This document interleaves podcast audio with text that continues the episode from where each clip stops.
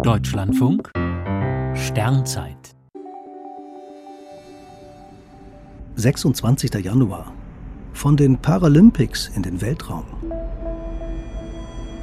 Ende November hat die ESA ihre neuen Kandidatinnen und Kandidaten vorgestellt, die in einigen Jahren ins All fliegen sollen. Vielleicht ist dann auch John McFall dabei. Der britische Mediziner verlor mit 19 Jahren bei einem Motorradunfall sein rechtes Bein. Bisher galt so eine körperliche Beeinträchtigung als Ausschlusskriterium.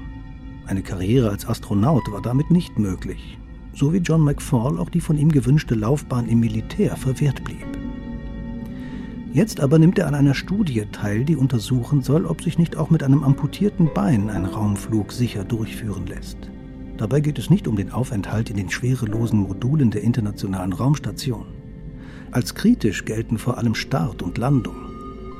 Bei einem Notfall müssen die Frauen und Männer an Bord womöglich ganz schnell die Kapsel verlassen. Jetzt will die ESA erproben, ob sich auch ein Paraastronaut umgehend in Sicherheit bringen kann, ohne dabei den Rest der Besatzung zu gefährden.